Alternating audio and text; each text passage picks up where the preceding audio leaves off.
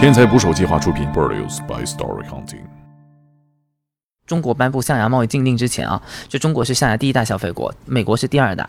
然后后来我遇到美国的一个朋友跟我说，但你知道吗？在美国啊，象牙市场都在中国城。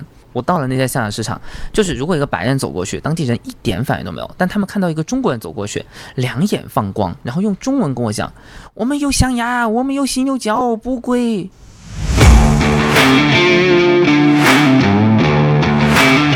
他们在我们这里吃我们的野生动物，破坏我们的自然环境。我们国家的总统都快把我们国家卖给你们中国。有个说法嘛，叫一红二黑三白，红是盔犀鸟的鸟头，黑是犀牛角，白是象牙。大象还有另外的一个市场，会有人剥它的皮，用它的皮做成一种红色的珠子，珠子是手串吗？嗯，手串也是卖给中国人。盘大象的算皮呀、文玩是吗？不只是在去写写文章了、啊真的就是帮他们去诱捕一些走私犯。看到一个盗猎者，我直接可以开枪把他打死。哦嗯但大部分国家你是不可以的，他不开枪打你，你不准开枪打他。我进去跟他们谈，我是挺紧张的。你真的是去到他们家里去跟他们聊。啊他们跟中国人接触很多，他们对中国人很熟悉，嗯讲着流利的中文，紧张到什么程度？当时他们有一次给我递了根烟，我就接过来了。我接过来一想，不对，我不会抽烟，算了，我点了，然后我尝试抽， 我抽一下，我呛到。对对啊对，，怎么付款分几笔？就是这样？跟太阳马工作一样啊，哎，没没什么区别。呃，我在那边看到中国人就长长这 样，大概就这个形嗯就象。社会大哥形对象，对对，就这个形象。烫个头，大挺对格对子，戴对，个真的链很子。像，超像。你平时老去南方出差，你干啥去了？我是我真的不出镜。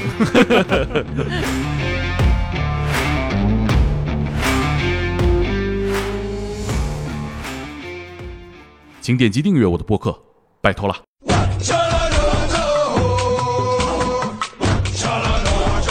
打捞最带劲的职业故事，这里是天才职业，我是猛哥。今天的嘉宾呢，他的职业经历让我特别的羡慕。哎，哎，就是， 呃，怎么他个羡慕法，猛哥？我认识他呢，是因为他有一段非常奇妙的经历，嗯既刺激又很振奋，嗯然后呢，又是我喜欢的跟动物有关的事情。哦黄宏翔老师，黄老师呢，现在经营一家公司，他做的事情呢，总的来说就是带着中国青年走出去，嗯长见识。我一直有个出国学习的梦，但是一直都没卡有在实现，英语四级上了是 卡吧？在年龄上了。现在呃呃，黄老师跟大家简单自我介绍一下吧，打个招呼。大家好，我是黄宏翔，非常开心今天有机会来到这里跟大家交流。我是一家社会企业中南屋的创始人，嗯我们做的事情其实就是带着中国的青少年学生，尤其是大学生和中学生，在全世界各地，像什么非洲啊、南美洲啊、东南亚一些地方，去做一些关于环境与社会问题的调研。社会企业，嗯哼。社会人 儿， 这两件事儿好吗？这怎么理解这个社会企业呢？嗯，社会企业是现在国际上讲到公益和可持续发展的时候，一个比较前沿的概念，就是他们在说，希望公益组织不要依靠于一个捐款来养活自己，嗯而是说他应该要去自我造血，用一个商业的方式来追求一种社会的目标。公益组织捐款总出事儿 是吧？总乱套。 ，OK，你们会带他们去做哪些事情？带他们去探索了解一些他们感兴趣的环境与社会话题。比方说啊，像我们这几年带了很多中国的青年学生到非洲的肯尼亚去，去那边了解女性割礼这样的一个话题。又比方说，我们有很多学生走出去之后，他们很关注动物保护。那像我们会带他们到印度尼西亚的热带雨林里面去，去关注现在红毛猩猩病危的一个状况。啊因为红毛猩猩现在作为四种主要的类人猿之一，它其实也是面对很严重的濒危的状况了。主要是因为人们就是种植棕榈树，所以砍伐热带雨林，导致他们很多失去家园。那我们的学生也一样，到了当地之后会深入雨林，去探访那种红毛猩猩的救助基地，去采访当地人、采访当地的企业等等的。了解了他们的状况之后，我们的学生可能会写文章，去讲印尼红毛猩猩保护的故事，会拍小的纪录片，把他们的一个故事视频化呈现出来。然后又基于这些东西，在中国帮他们筹款啊，就类似这样的一些事情，有很多不同的话题。哎，这这个有有什么要求吗？怎么样才能跟你们一起去呢？付钱啊， 这贵吗？啊，从几千块钱到几万块钱的都有。最贵的是什么样的项目？呃，最贵的就是去你火星研究最贵的就是你一个人跟我说，让我带着你一个人到南美亚马逊啊定制去做一个项目，这样就最贵，啊因为成本高啊。 OK，也是是。哎那 比如说，就我一个人想去研究红毛猩，得多少钱？就你一个人啊，那大概五六万块钱还是至少要的。像我们这种英语不怎么样的，对学生的能参与条件吗要求有啊，英语不怎么样，我们会带他去研究海外的中国人，像柬埔寨，柬埔寨现在有大量的中国人走到当地嘛，而中国走到当地之后，现在很多时候会有一些问题，因为语言，因为文化，因为对当地社会规则的不了解，其实有当地会有很多摩擦，当地人对中国人也会有很多的误解。那我们就组织中国的学生去做这个课题。您是怎么想到去做这些事情的呢？嗯，我觉得有几个原因吧。首先，我自己大学本科学的是新闻，然后那感觉跟这事儿也不近 啊，学新闻。呃，我觉得近啊，你学新闻的人，你就会有很强的好奇心，而且就是我从小就很希望有一天，我很从小经常喜欢看冒险小说，我就很向往有一天能够去非洲的大草原，去南美洲的亚马逊雨林看看。啊，我也希望去。是，有区别的地方是人家去了，你你只是想想， 我还能接着 想，这这不就认识了吗？是吧？其实我小的时候很想去这些地方，但我每次说我想要去这样的地方，我身边的朋友、亲人都会给我一个。你为什么要去想这些奇怪的东西？这些地方很遥远、很危险，你不太可能去，去了你可能会死。不要想这些乱七八糟的东西。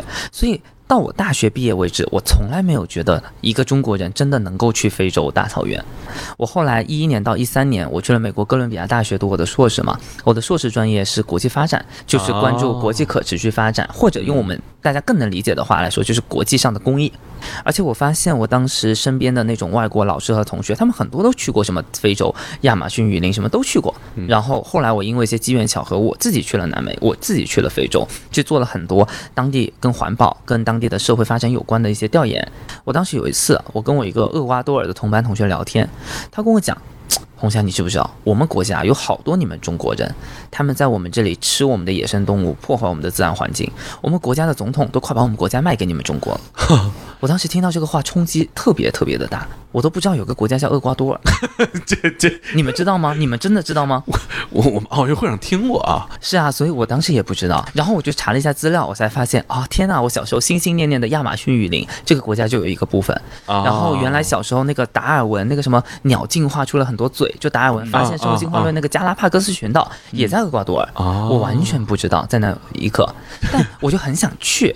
我我我当时是觉得很震惊，在一个我听都没有听说过的地方，怎么会有很多中国人呢？是啊他们又在那边做什么呢？初咱中。嗯那个那个同学其实对这件事情的态度是什么样的呢？他就是觉得中国人在当地掠夺自然资源，破坏环境。中国人过去盖工厂啊、开发商业啊这些嘛。嗯，然后就是我们学校在哥大，它有一些就是学校里的研究经费，你可以去申请。如果你申请到那种经费，就跟我们在大学一样嘛，可以去做个社会实践，是然后就可以去那边做个调研。我当时心里就想着说，我想要去申请一笔经费，让我寒假的时候去厄瓜多尔做一趟调研，去了解一下中国企业在当地对可持续发展的影响。那如果我做得好，我还是一个课题；我做得不好，至少旅个游。啊，是呢，然后，所以我就当时去做这样的一个申请，但我大概是折腾了一个月，我什么样的经费都没有申请到，因为当时我没有任何相关的经验，就我竞争不过我那些外国同学。嗯，但在这种情况下，我后来还是去想，我现在没有经验，所以我申请不到这样的钱，我没有办法去做这个事情。那你我如永果远都没经验对啊，了。我永远不会有经验啊！如果我只是等着的话，所以我最后算了一笔账，其实纽约飞到厄瓜多尔的机票大概也就跟我在纽约一个月的房租差不多。嗯于是我把我寒假的房子短租出去，然后哦我就拿着这笔钱，我一个人飞到了南美洲的厄瓜多尔，在我的自寒费假的去时候，自费去，还是那边机票也也还行啊。呃，一千多美金呢，一还万行吗块？钱还行吗？ 但纽约的房租一个月也要这么多钱、对啊，。这主要是房租，我理解错 了。那你在厄瓜多尔本地的话，你一个人去，那在当地的生活是之前安排好的吗？没有，没有任何的安排。嗯，我首先是这样的，我在决定我要去厄瓜多尔的时候，我除了那个厄瓜多尔同学之外，我谁都不认识，但我至少认识他呀， OK，他总可以给我介绍一点在厄瓜多尔的朋友吧。嗯然后我还发现一件很有意思的事情，因为我从定下我要去厄瓜多尔到去之间，可能还有中间还有几个星期嘛。嗯我见到我的每一个教授，我的每个同学都会说，哎，我寒假要去厄瓜多尔。我就发现我每跟大概十个人聊，就会有三个人跟我说啊，你要去厄瓜多尔，我给你介绍个朋友。啊，这个朋友圈其实非常的这庞你大，你看，其实社会工作还是社会人是吧？嗯就是还是朋友有多。交际嘛，是在我去的时候，我稍微还是认识几个人的，嗯就是也没有认识很多人，但我还是稍微认识一点人的。嗯， 就是聊过一圈之后，下飞机场一看十来个人来 接，啊，这倒没有，这倒没有，没有人来接我。反正还是提供了很多便利啊，在你呃住啊或者是学习过程中。啊、是的，然后但到了当地还是要靠一个自己去探索，自己嗯去认识相关的人，因为我想要做的这个课题，我想要认识的核心是啊谁？中国公司，嗯，相关的那些环保组织，那会我一个都不认识，也没有任何人给我做过介就绍，得自己去开我要拓。自己去找到他们。你是到当地之后去找，还是说在之前就先？我到了当地再去找。厄瓜多尔这个国家咋样？有钱没？盖的好不好？怎么说呢？就是总体来说，感觉会像中国的一个三四线的城市。哦嗯当然，就是建筑风格啊、文化什么完全的不一样。嗯但发达程度，我觉得就是中国一个三四线城市的感觉。嗯就它的首都基多的话，嗯嗯，最大的问题是什么？第一个难题是语言，我完语全言不会西班牙语。他们他说们的说是西西班班牙牙语语，嗯，对我完全不那这会个。怎么沟通呢？我自己去之前，我还是稍微学了几个重要的词组的。嗯厕所在哪里？哼，OK， 这个多少钱？能不能更便宜一点？嗯， 就类似这样的东西，我还啊是能不能更便宜一点？其实很重要。很很重要。厕所在哪里更重要？ 嗯因为我到了当地之后，有时候我跟一些当地人沟通，他们确实不会语言，那我就会通过肢体语言来向他们表达这个意思。这嗯但是比划上厕所这个有这点，个就不太好了。这太不雅了。这 我个曾经见 过，你你比划过？比划过，就是就是做了一个脱裤子的动 作，然后当时你是不是误会当时马了？上人有就别的事儿 啊，没有没有没有，当时就是找警察，然后做这个脱裤子的动 作，太玩命了吧？这也但是当时就知道你要干嘛了。 你在哪儿？美国吗？没有没有，没有在中东，在中东的时候不是我，我是见见过， 我也遇到过这种情况。我们去越南玩儿，然后我大学同学想买那个驱蚊水儿，其实不用买，那个地方、嗯、海边没有蚊子咬，是但是他想买这个东西，他到店里面都是越南人，他们用英文也不会， 他就嗡嗡 嗡嗡，他 就给人嗡嗡，然后那个人听明白了，嗯嗯，就给你找到那个东西了啊，就是大概是花露水那么个东西啊，嗯那这第一个是语言的这个障碍，那其他的呢？还有我觉得文化和观念是让我很震惊的，嗯就是作为一个土生土长的中国人，嗯我对时间观念还是挺重的。嗯然后，但我发现，在南美，大家的时间观念好像跟我们概念就不太一样。嗯哼就我约了一个朋友，可能我约他下午两点见面，他可能在四点的时候跟我打一个电话，说他快要出发了。呃，就是啊他们对于时间的观念没有那么强，是，而且嗯他们也不觉得这个东西有任何的问题。这个我有我有体会。巴西人就是你跟他对接什么事情啊，他就是不会按点儿来。 是听起来好像厄瓜多尔这个国家，它的生活节奏没有那么快啊、是哦。那您到厄瓜多尔做的那个项目是什么呢？后来找到的那个我就是去调研中国企业在厄瓜多尔对当地可持续发展的影响。 ，OK，那中国企业肯定不欢迎啊。嗯，怎么说呢？首先，我在当地，我也是带着一个比较客观的态度，我也不嗯是说我就一定觉得中国企业就不好。嗯所以在当地，我会去了解，就是在当地的中国人都是谁，他们在干什么。我发现真的在那边好多中国人啊，是吗修桥的、修路的、开饭店的、挖矿的、挖石油的，什么都嗯有。为什么会有这样的情况？就为什么会嗯这也是我从那次调研之后，我才开始了解，就是原来今天在非洲啊、南美洲那些我觉得很遥远的地方，嗯早就有很多中国人都走到那里了。像在南美那边，像首钢过去的时是九几年就已经过去了，哦，然后还有很多的华人，就是尤其是比方说福建啊一些地方的华人，就是他们会去做生意，嗯然后去寻找这种海外的这种做生意的机会，也会走出去。大洋马也是，他们家族也在这个海外做生意，嗯，在你们迪哪拜里卖油。没有没有没有，没有只是做贸易啊、没有卖油，啊别不是别不说卖的那油么吓人，那是卖战略树物资。哦， 油不是谁都可以卖的。我最大当时会有的一个发现就是，我会发现当地的中国公司中国人就与当地人之间有一个很大的沟通隔阂，他们互相之间的了解非常非常的少。嗯，而会有这个的一个原因是，其实很多时候咱们中国企业，包括华人走出去之后，其实我们融入当地的程度没有很高。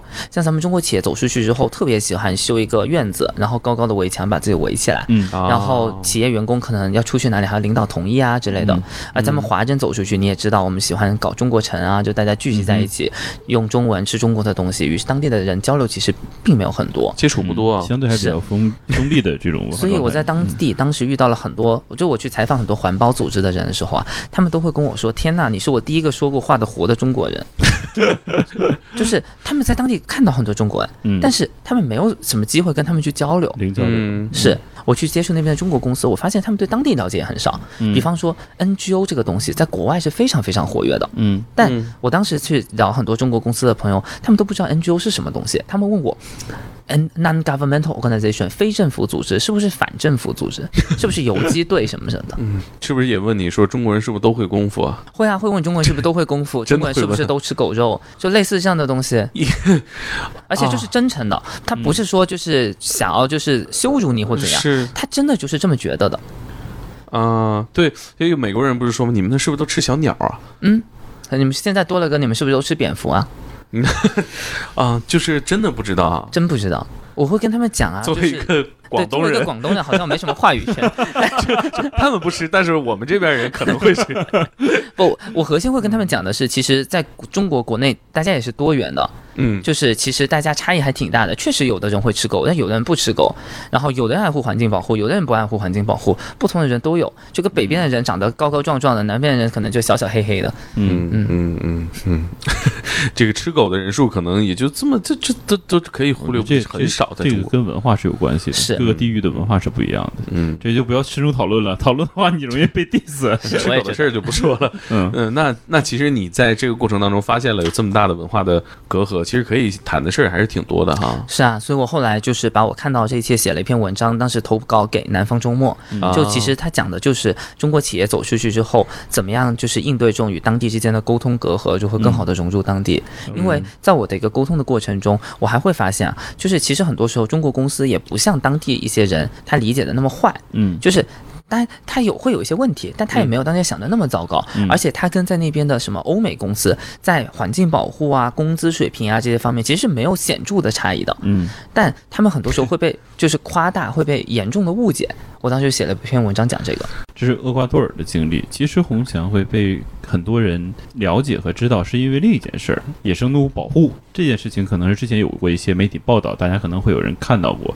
嗯那当时是保护大象那个项目是吗？我去完厄瓜多尔之后，我不就对这个话题很感兴趣嘛，嗯就是中国人走出去的这个话题。嗯， 所以我在哥大读书期间，我还去了一次巴西，还去了一次秘鲁，也是去调研类似的话题，嗯哦，好玩吗？好玩啊！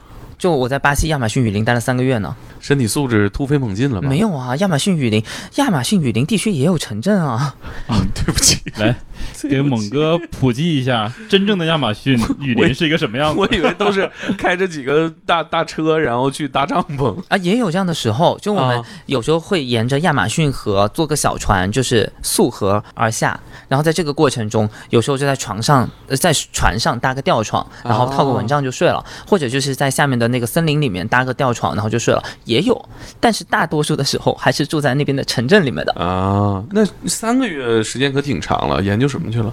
啊、我当时在那边是做我的暑假实习，啊然后我关注的正常话题啊，我的正儿八经的实习工作是了解当地的公益组织怎么样去做一些事情，促进雨林社区的可持续发展。啊，但我在当地自己就会去开展很多各种调研，包括去了解当地的野生动物走私啊，因为亚马逊雨林有很多就鹦鹉啊之类的东西会被走私到世界各地。是是不是《里约大冒险》里那种鹦鹉？是我其实到里约，我发现好多鸟啊，好多我没见过的动物啊。是猴子就这么大一一个，是像个小老鼠一样的猴子。是，你去面包山了吧？对对对， 这那个小猴子可可爱啊了，太可爱了。然后是也没有什么攻击性啊，嗯，什么球鱼啊，我原来都不啊认识，什么墨啊，这这那个，这甚至连字儿我都没见过，对有啊，很多水。豚啊，对，这水种豚好可爱啊，这么大一只对。啊，太可爱了，嗯，而且很温顺啊，不过我被它咬过，啊，这它不是号称所有动物里最爱交朋友的吗？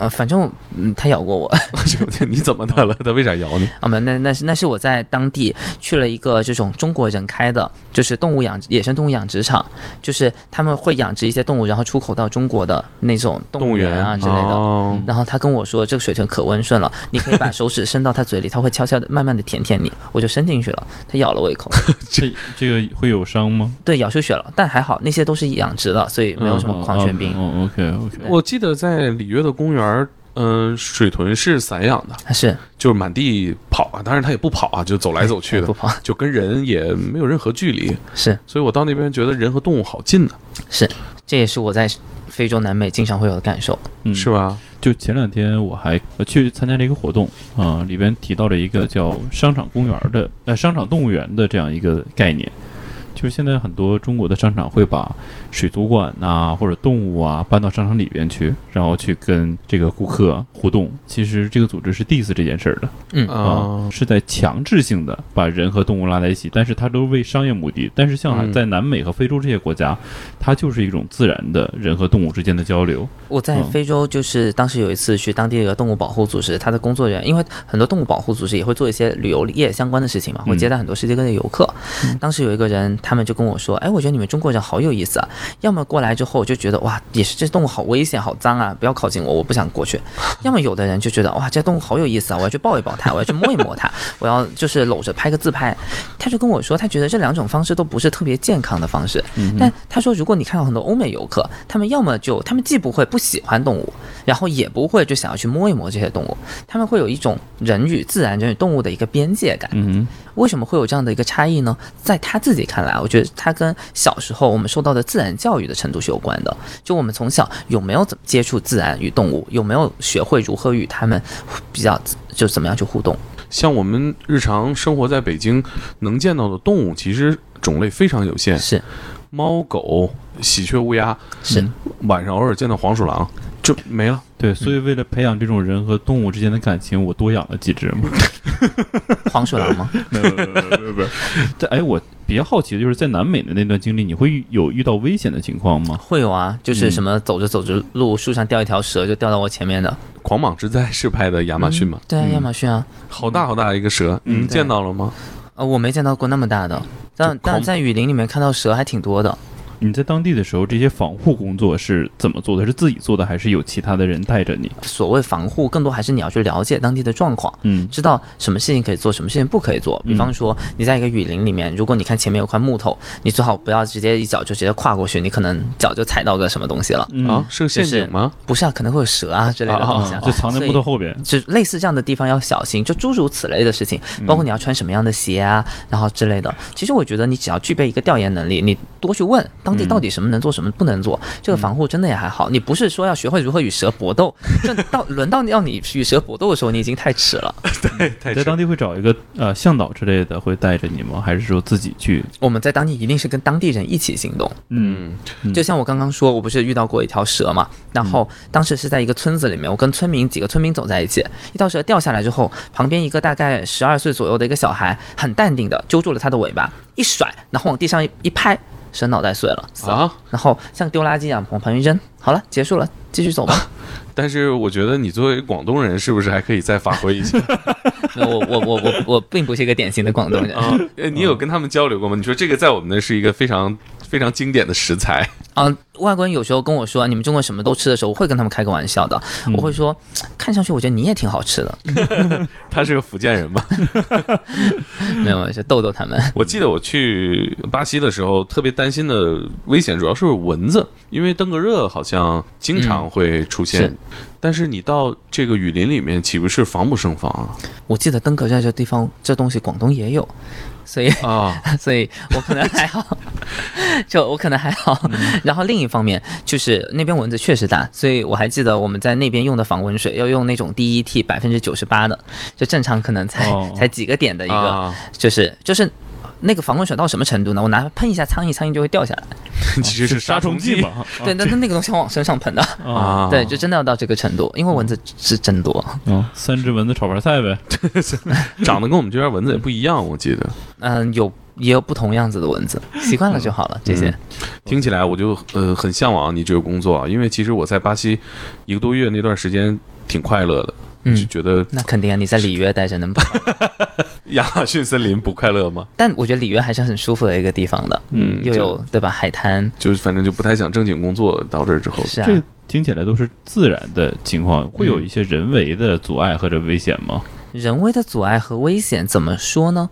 就首先啊，作为一个本身就爱冒险的人，又想要去探索当地的社会问题，我可能就会很想去贫民窟类似的地方。我不知道你在里约啊你去了没有？我在附近转了一下，嗯，没走进去是吧？贴边儿转了一圈儿就出来了，嗯因为我的向导跟我说，他说他有个朋友在里面，他的发小，嗯我们遇到问题了可以找他，但是我们最好不要遇到问题。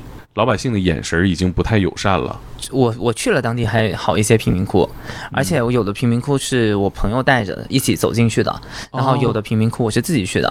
我当时还听说当地有一个贫民窟晚上就有一个就是当地人的那种音乐会，就是在贫民窟里面特别热闹。嗯啊听我着当挺时觉嗨的得特别有意思，我就深夜十二点的时候自己搭了个公共交通公共大巴，我就自己进去了。我就自己进去怎么看样？这是跟想象的一样吗？会有危险吗？嗯、怎么说呢？我因为在经常在海到处跑嘛，所以我会有一些经验，我知道可以怎么样做。比方说，我一下那个大巴，我就开始，我马上找到一个便利店，我先跟店主就是稍微混个熟。那我觉得，哎，我认识他，再通过他去了解状况再说。然后我去观察一下身边的人都在干嘛，他们都在做什么，就是哪些地方可能比较好，哪些地方可能就是有一些危险。呃基于这样的谨慎去行动，真的也还好。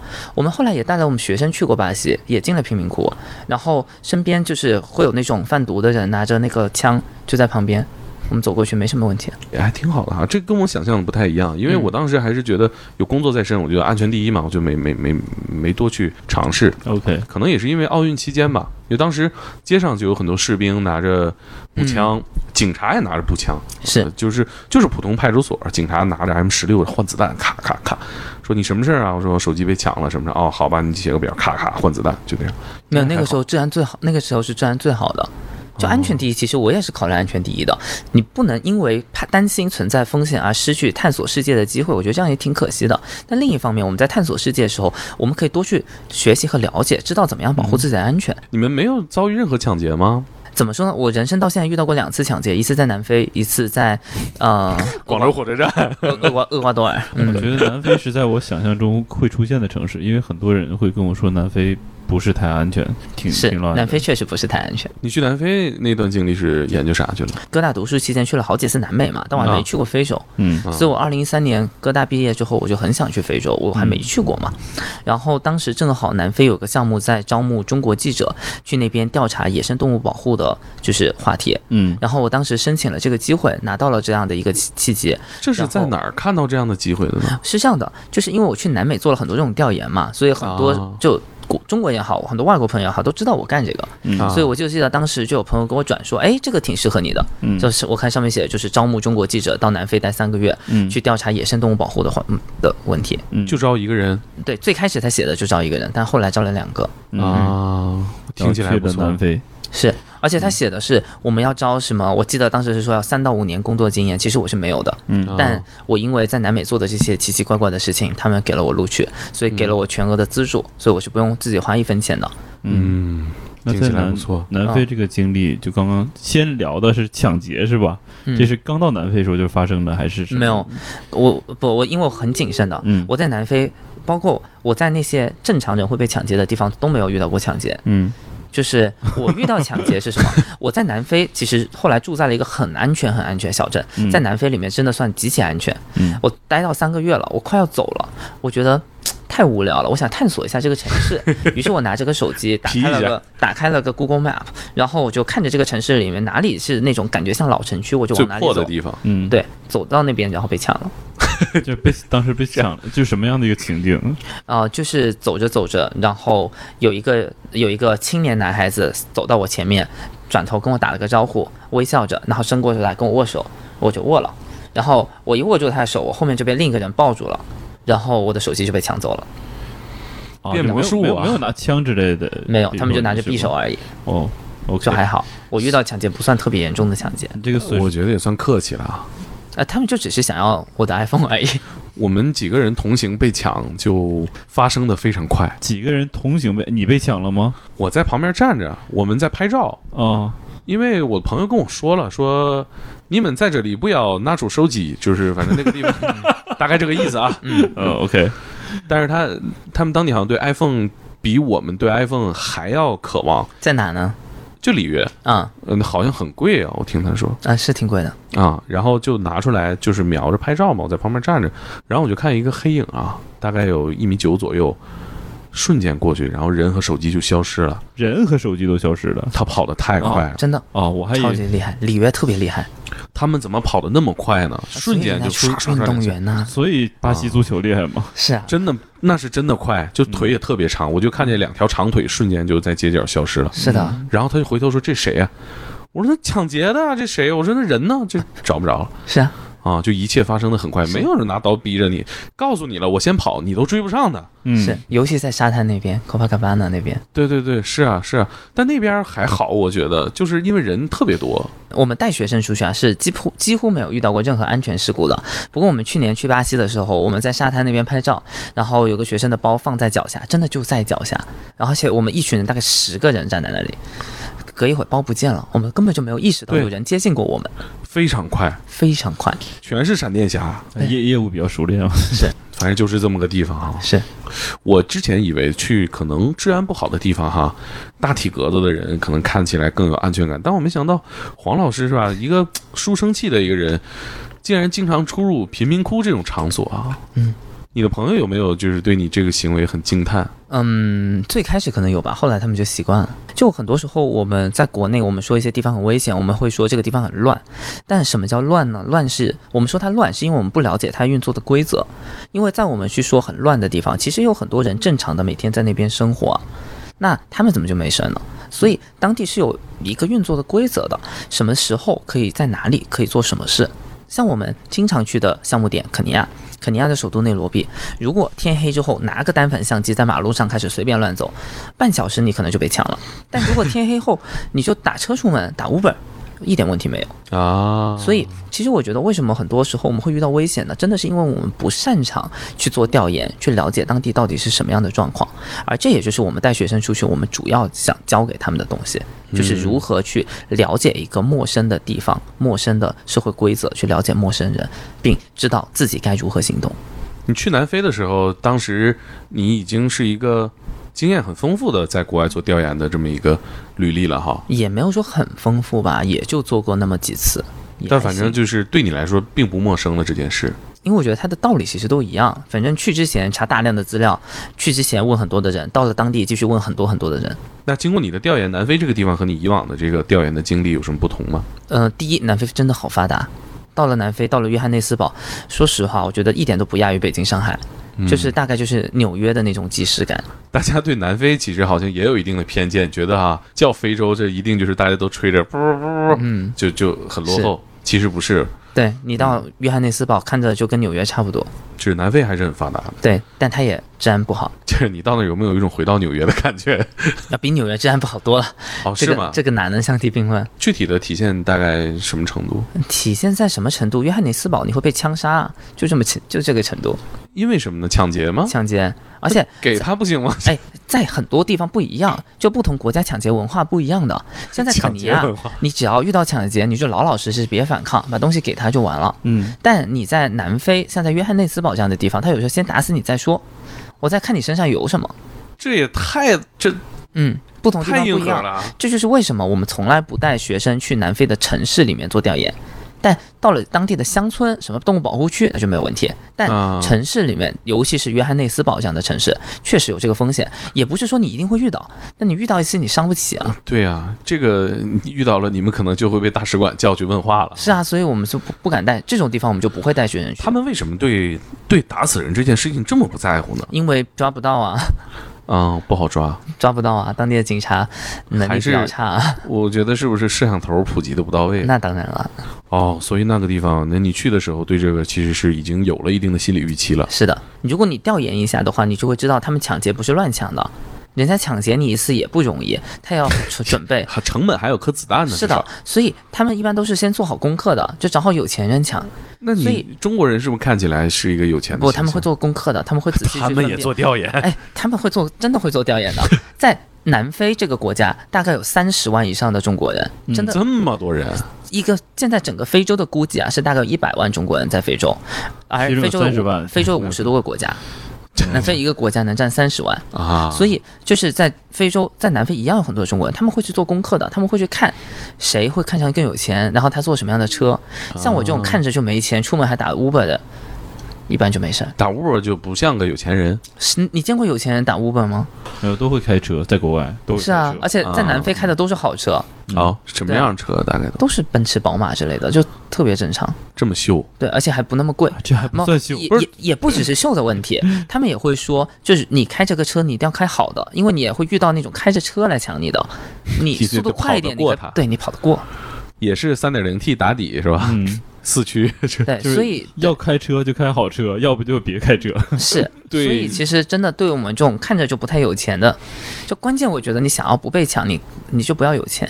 你确实没带我确实没钱，啊，不是啊 你带不带它其实看不出来，不像在中国是吧？是你都用微微信，就是你是出门穿的就像一个你想抢别人的那种。这这是这这这管用吗？这个我觉得好像就比如你戴个大金链子，穿的也非常 gangster，这管用我吗我？觉得你没必要，这个这个太太奇怪就 了。穿很朴素就好了。对，你对着装上当时有什么自己的设计吗？没有啊，我就是就是正常的屌丝的样子就可以舒了。服就好。就屌丝化一下是吧？ 我我本来就挺这样，这这别可 不是。我就保持真真我就可以了。是当时去南非是调查什么呢？动物保啊、护野生动物保护，嗯，也就是具体去了解当时当地的象牙、犀牛角贸易啊啊之类的这样的这些话题。听说你在当地还做了卧底，我觉得你是个中国人，在当地调查这个，你都算卧底，因为你到当地卖象牙的这些市场上，他们眼里你就是个中国买家，他们 OK 在他们眼里是个中国人，都是买象牙的。呃，在世界范围内，这个象牙制品都受哪些国家的人喜欢啊？ 中国中主国要排是第中一国，排第一啊，至少在过去这些年，就是有一个大概的统计啊，是世界上百分之七十的象牙都流向中国。中国颁布象牙贸易禁令之前啊，就中国是象牙第一大消费国，美国是第二大。然后后来我遇到美国的一个朋友跟我说，但你知道吗，在美国啊，象牙市场都在中国城，所以。。就还是中国人戴呗当我到了南部非洲的那些象牙市场的时候，我到了那些象牙市场，就是如果一个白人走过去，当地人一点反应都没有，但他们看到一个中国人走过去，两眼放光，然后用中文跟我讲：“我们有象牙，我们有犀牛角，不贵。” 大概就这么跟我说话。当我听到他这么跟我说话的时候，我就已经不会去质疑主要买家是谁了。嗯，是越南也不少的，越南挺多的卖象牙。越南在河内旁边有个村子，你到了那边，他们都有微信，都有中国的银行卡，都会说中文。你能刷卡、微信支付能刷微哎，信微信支付可以的，嗯，买象牙犀牛角。这大象这个东西，它做现在都流行做什么制品啊？因为我们自己接触不到。嗯、大象，反正首先啊，象牙的使用其实也不只是中国，欧嗯美其实也有。像欧美以前很多钢琴的那个琴键的贴片是象牙的，啊嗯然后他们会用用来做一些餐具啊之类的。中国的话，筷子啊、印章啊之类的东西，还有牙雕，就做成一些雕刻制品，嗯这些东西也都是有的。嗯，对，这是主要的象牙的用途。但是在这几年啊，现大象还有另外的一个市场，就是会有人剥它的皮，用它的皮做成一种红色的珠子去买。啊珠子是手串 吗？嗯，手串也是卖给中国人，这也算盘文盘大象的皮算呀、文玩是吗？对，啊，我这听说过盘老虎骨的，就嗯，是虎骨啊，甚至包括一些虎牙完整的头完整的小头骨什么的，有的各种有各的样的都有。嗯是。那中可国是文玩界有个说法嘛，叫一红二黑三白，啊嗯红是盔犀鸟的鸟头，黑是犀牛角，白是象牙。就专门玩动物的也身体。我我接触过的人一般也不只是专门玩这个，只是说他们也会买这些。嗯，都是什么样的人去收藏这个啊调研？我我觉得它又有一些区别了。在中国国内啊，因为这种东西很贵，真的，一般能够玩的都是很有钱的人。大概多少钱这个东西？几年前的时候，我在香港的象牙市场上，一个象牙手镯大概是我记得是六七千港币，嗯，就一个手镯，但会有一个市场专门卖象牙制品。呃也不是，我觉得会是它会在那种珠宝市场里面就是去卖，就你可能看到它也卖玉，也卖什么其他的东西。嗯，但这一点啊，随着大量的中国人走向世界之后，它发生了很大的变化。因为在非洲买这些东西很便宜，我们当时在莫桑比克的象牙市场上，一个这样的手镯大概两百人民币。啊，差这么多钱？对啊，所以。这种情况下会导致什么呢？你本来可能没有那么想买的，你也会买。嗯你知道这个东西在国内很贵，在这里又很便宜。啊对呀、有时候这个旅游的心理就是这样的，我嗯一人已经到这儿了，那我买了可能就占便宜了。是的，而且很多时候不是旅游的，很多时候去买的不是在那边旅游的中国人，是在那边生活和工作的中国人。因为嗯旅游的中国人是其实他不知道在哪里买，对对对，回去赠送亲友什么的，是吧？你看我去一趟非洲，给你带个象牙制品，是的，可是这个东西，我觉得最可怕的地方是它听起来还是个巨大的商机，是就会有很多人说，那我可能也不需要，我买了倒腾回去，嗯，我注册个微信号，我干微商，是有很多人这么做啊，就是有利可图啊。本来这个需求可能也没有那么大，是吧？我买个佛牌儿，这也是挂，嗯哎，就买这个象牙可能也挺好的，就就买了。我当时在非洲一个国家纳米比亚的时候啊，就当地有华人跟我说，在二零一一年、一二年前后，在当地是个中国人都买过象牙，而且就是很多时候是怎么怎么回事呢？就是大家都买啊，大家都买，那我也买一些咯。对我们家人不是在阿曼嘛？阿曼啊嗯是一个自然风光特别好的一个地方，尤其是海洋生物很丰富。我记得我他们刚去阿曼的时候，然后你要说什么可怕的没事有没情？有没有我没有，我也很好奇，对呀、叫赶海，就是中国叫赶海，然后在当地其实就挖我们叫挖港，就是有一很多这种蚬子啊，嗯然后港蛤还分黑的、黄的不一样的品种啊、味道也不一样。嗯当地人是不要这个的，嗯，是不吃这个东西的，所以它的资源资源非常丰富，而且那个蛤在中国看啊，非常的大，而且鲜。黄啊蚬很鲜美，对对对对。那中国人去了之后，哎，一传十，十传百，就是它是一个旅游项目了，已经。你是我朋友，啊你去阿曼，那我一定会带你去 哇嘎。它那个量是什么样呢？就是一个小伙子半个小时的时间，就是油漆桶，你知道吧？啊可以挖两个油漆桶。哇哦，那不是挖了吧？那是捞了吧？对是啊对，就是、满地都是。就是它丰富到什么程度？只要是到了那个潮水道的时候，你只要是伸伸脚踩到沙子上，你感觉沙子是硬的，硌脚，没有石头，全都是嘎，就丰富到这种程度。但是他们这两年跟我说，已经挖的差不多了，就是海边儿已经很少了。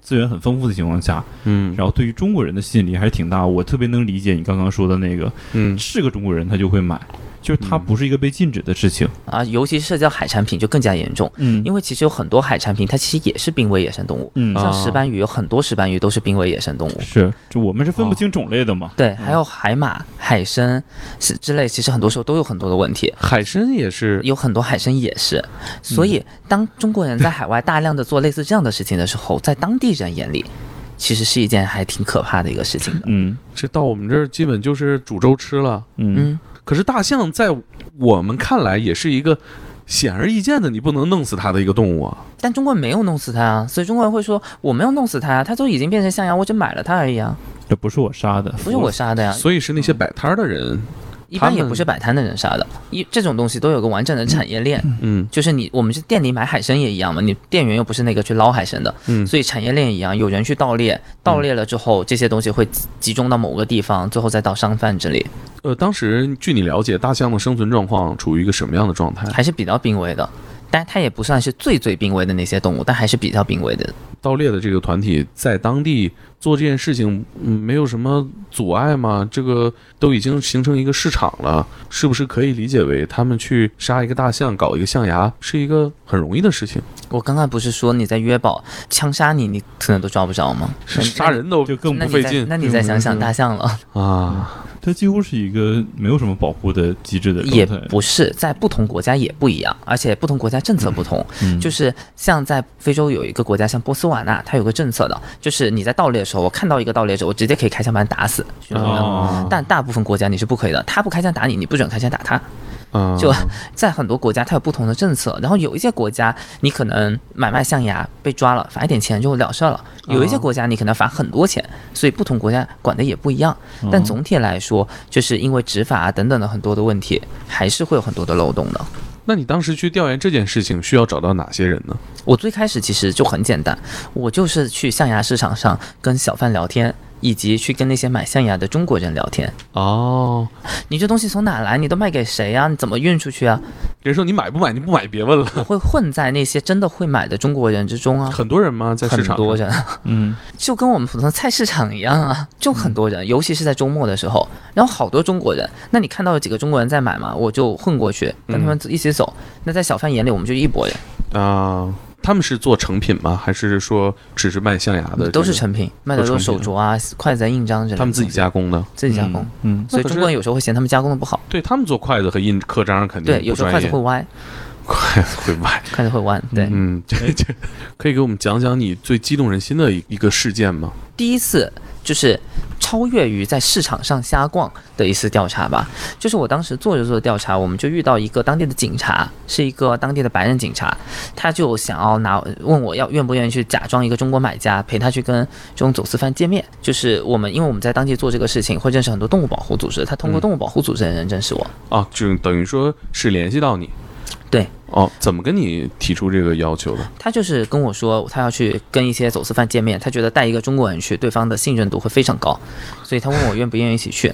然后但最开始啊，那个是东西他也不用我说话，但是你话都不用说，你只要坐在那里就行就，话他来说。群演是吧？对，是身份跟普通的呃市场里赚的人是不一样的不一样，因为这个是去谈大笔交易的，也就是说你不是一个散客，你是个批发商，啊、相当于是这样的一个概念。直接买象牙对，当时但我们当时接触的这个人不止搞象牙，也搞犀牛角，也搞鲍鱼，哦。鲍鱼也是一个中国人在南非走私非常多的濒危野生动物。等会儿，鲍鱼对，鲍鱼就南非那种大鲍鱼大鲍鱼是是吗？是，是咱在那国内个见到的南非鲍鱼，大部分都是非法进来的，不是那那那个那也是濒危野生动物。对，我懂你的哦意思，我们看着就是一个食物，在广州可没少吃，呃，当然也有很多不同的不鲍是，鱼，你得非你一定要吃南非干鲍这种的，多大是啊很大，真的很大，有的好像是半张脸那么大，啊？鲍鱼也算个濒危动物啊？是。所以我当时接触的第一个走私犯，其实我们最后真的去见了之后，他首先聊的是他有几个集装箱的鲍鱼，这么多鲍鱼啊？是不这东西不能养殖吗？它为啥一定要我走们私啊？那边也有养殖，但是对于很多人来说，我去抓野生的比养殖的便宜哦，这野生不要钱啊，啊，对嗨，就跟咱去捞小龙虾一样啊，是随啊便捞。而而且野生的卖的钱会更高，哦会啊价会啊格会啊，行，我明白，我大概明白了，嗯就是可能鲍鱼这个东西对我们来说，可能是食材先入为主这个观念，可能不太容易接受它是个 动保物保护动物。嗯，是它是个动物，我觉得我们都很难接受。对，它是个 海鲜，一般都是说对，它怎么是个动物呢？它是个海鲜啊。好 吧，那这鲍鱼还挺可怜的，几集装箱的野生鲍鱼嗯，啊！警察跟你说这是一个盗猎团伙，是他们专门倒卖野生野动生物。动物你有没有考虑过这个东西是有危险的？有，我当时挺紧张的，我挺害怕的。第一次听到的时候真害怕。对啊，因为你毕竟是个伪装。对，而且我真的没概念，主要是我没概念那是怎么样一回事儿。对啊，就是人家问你可能行业黑话什么的，但比如说行业术语，你买多少是吧？对啊，你也而且不我知也道我也不知道来的人会怎样。我想象中他们可能会是拿着枪，然后浑身纹着纹身，像个黑帮一样。对啊，但后来真的去见导演还好，我记得我们当时就是约在一个快餐店，然后 麦当劳哎，啊就是类似这样的一个地方，啊，然后就坐在那边聊，而且对方看着很正常，就两个普通人。然后我也不用说话，我那就怎坐么在那验里？货呀？不，一还没到验货的时候，我去谈的时候，他只是去谈生意而已。啊然后就是谈完之后，那我的搭档这个警察跟他们约了个时间去验货。啊呃！验货那个他没有让我去，因为警验货察的是时个候就卧是底是吧？呃对对，警察他也是个卧底，当啊然就是他把他把我带去就更有可信度嘛。啊有个啊中国明白买家，然后就是给你钱没这个活？没有，。这这这他不张不提钱的事儿啊！我作为一个调查记者，对我来说能亲历这 种场景，对我也很有就我想俗了，但是我觉得他是不是得啊不，所以这个讲到后来，我做的有一些调查是有工资的，但对这个应该有啊，这个这这个应该有啊，这还有一定风险呢对，但这个他毕竟我也就就用了我一回会，而且我确实连话都没说过，啊！嗯我真的就是在现场坐着，是两个呃这个黑呃人走私犯，对两个黑人是哦，就那整个谈话的过程，你那你肯定是能听懂的了。能啊，他们就是在聊这个多少钱，然啊后就是我们要多少，我们怎么怎么运货，怎么怎么验货，嗯，啊所以他们最后就约了一个时间验货嘛，验货的时候就是抓抓捕的时候，哦因为在货货带出来了嘛，哦，在验货的时候跟收毒网品是一样，对人赃并获，对是钓鱼执法， 钓鱼执法，这但这个对在，但咱那个中他国就不没带行我去，我当时还挺想去看的，他说那个太啊危险了，他不不带我去，所以我是没有经历过他们当时那一次的验货的，但这对我来说是第一次最接近于卧底调查的经历，我看片子里面不是有一段儿嗯，呃画那已面经是是大概大半年后的事儿了，甚至是一年后的事儿了，又去了哦、不，那。在南非那三个月，其实我主要的身份，我觉得我还是一个调查记者，啊，嗯我也就是做做调查、写写文章而已。但在我做了这三个月之后，就有很多动物保护组织来找我，希望我当他们的调查员，不只是在去写写文章了，啊真的就是帮他们去诱捕一些走私犯。就看你好用是吧？对啊，好用啊！主要是这种中国人在国际上他们也没不认识几个，嗯嗯，你找当地人、当地生活的中国人，他们可能也嗯不会接受的，而且他们本来也没怎么接触过于当地当地生活的中国人。后面还有过这样类似的经历。后面好多次，嗯、有没有那种你在这个过程当中不知道怎么办了，就超出你的理解了这件事情的走向？嗯，真的遇到一次比较紧张，是我在越南，就是我去刚刚跟你说到的那个走私象牙的村子，啊因为其实那个是相对有点危险的，因为如果是我们在非洲的时候，我们都是约在一个公共场合见面，就那也不是他的地方，嗯对，是一个公共场所，我们一般是不会去他们的私人场所对的，啊是啊因为那个在他的控制范围内比较危险。就怕黑吃黑嘛。不只是怕黑之黑，你进他地方，他搜你个身怎么办？关键是我们做调查的时候，我们是带针孔摄像头的，嗯啊，为了要记录证据。嗯，就我没带这个东西，其实我是非常放心的。我就说我就是来买的，对。但我带个针孔摄像头，我我被抓抓住，我啥意思啊？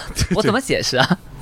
所以，给给我的朋友看看成 色，哎，我哎这真的是我准备的嗯嗯说辞。哦就如果我真的被抓，我真的会这么说，嗯就是为了就是保护我的，在商业上保护我，我是啊真真的打算这么说的。嗯而且在那个村子里面，我们涉及到的交货的东西还不是象牙，是犀牛角。啊犀牛角比象牙贵很多很多的，嗯，犀牛 角犀角，不是一个概念。就犀牛也少是吧？犀牛角一公斤是几万美金，这么贵啊？对，拿那个也做工艺品吗？犀角可以入药的，好嗯像药还有工艺品。中药啊？中药中药中药中有一味是犀角，是这就就不往下延伸了啊。嗯这个是这个又要被 diss 了。我们不细聊了，反正对就不细就聊说这个东西是个商品。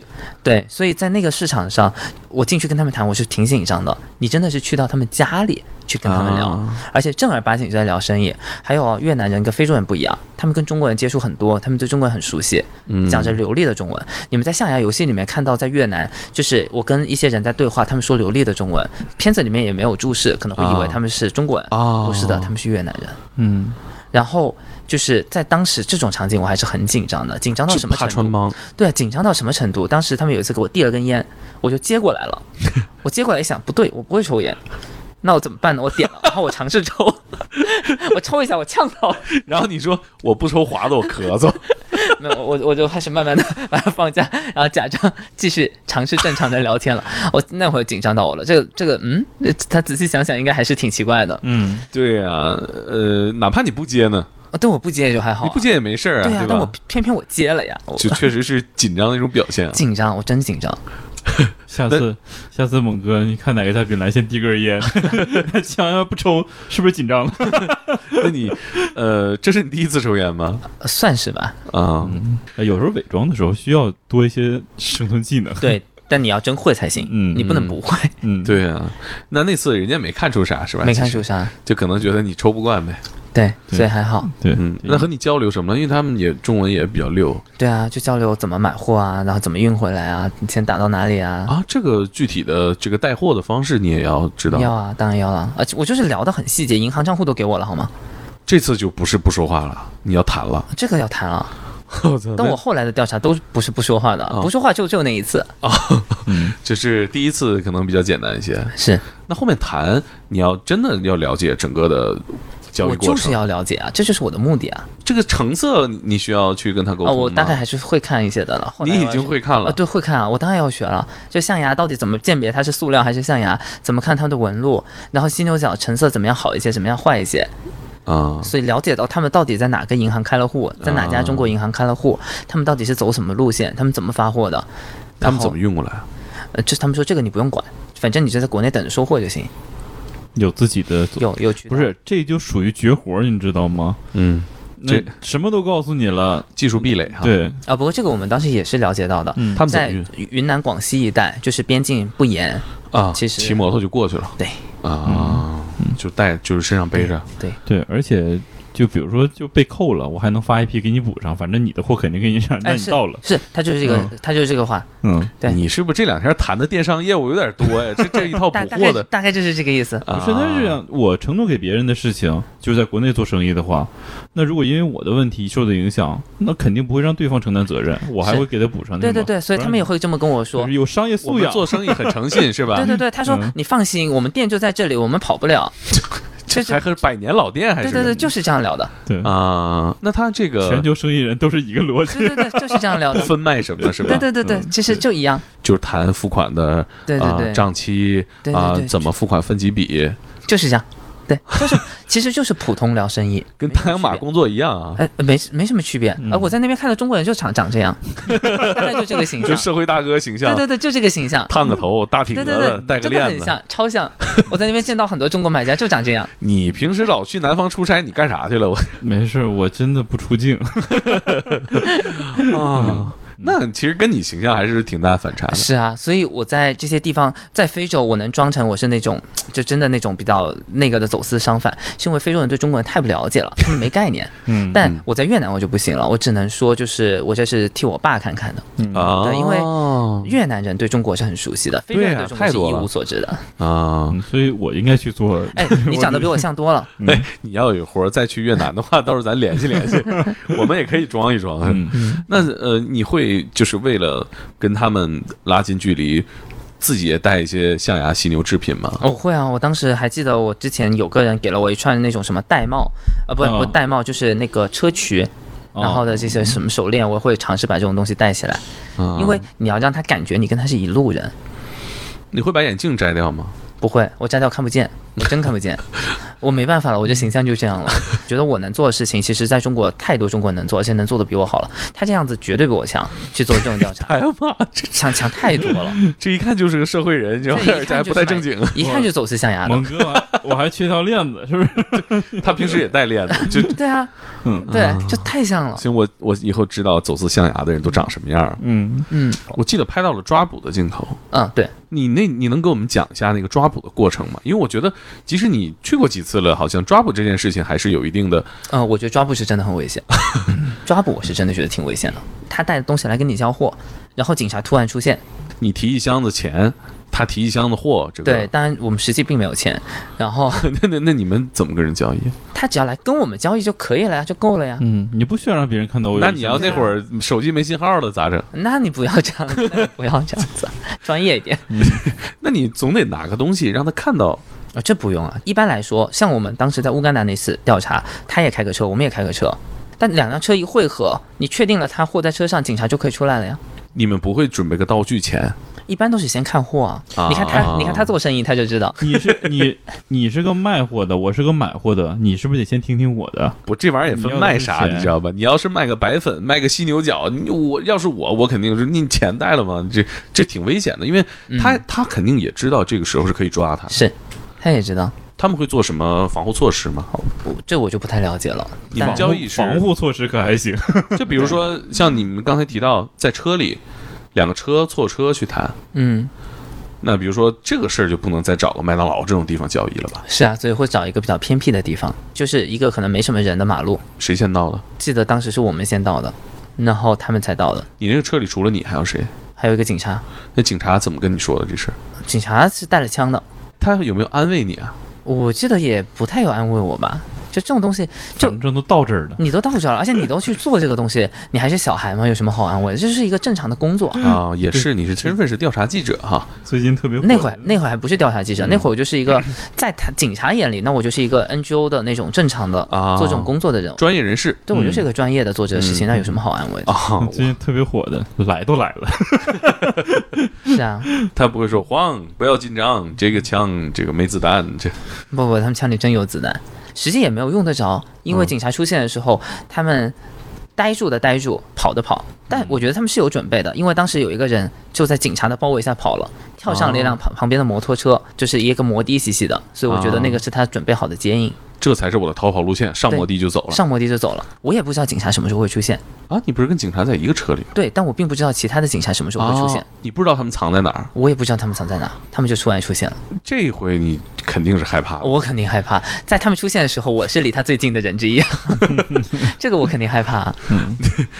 我我当时我待在车，我在乌干达那次啊，我还待在车里，最开始待在车里不动，就那个警察先下去跟他接话，在那边他们聊着聊着，警察就出现了。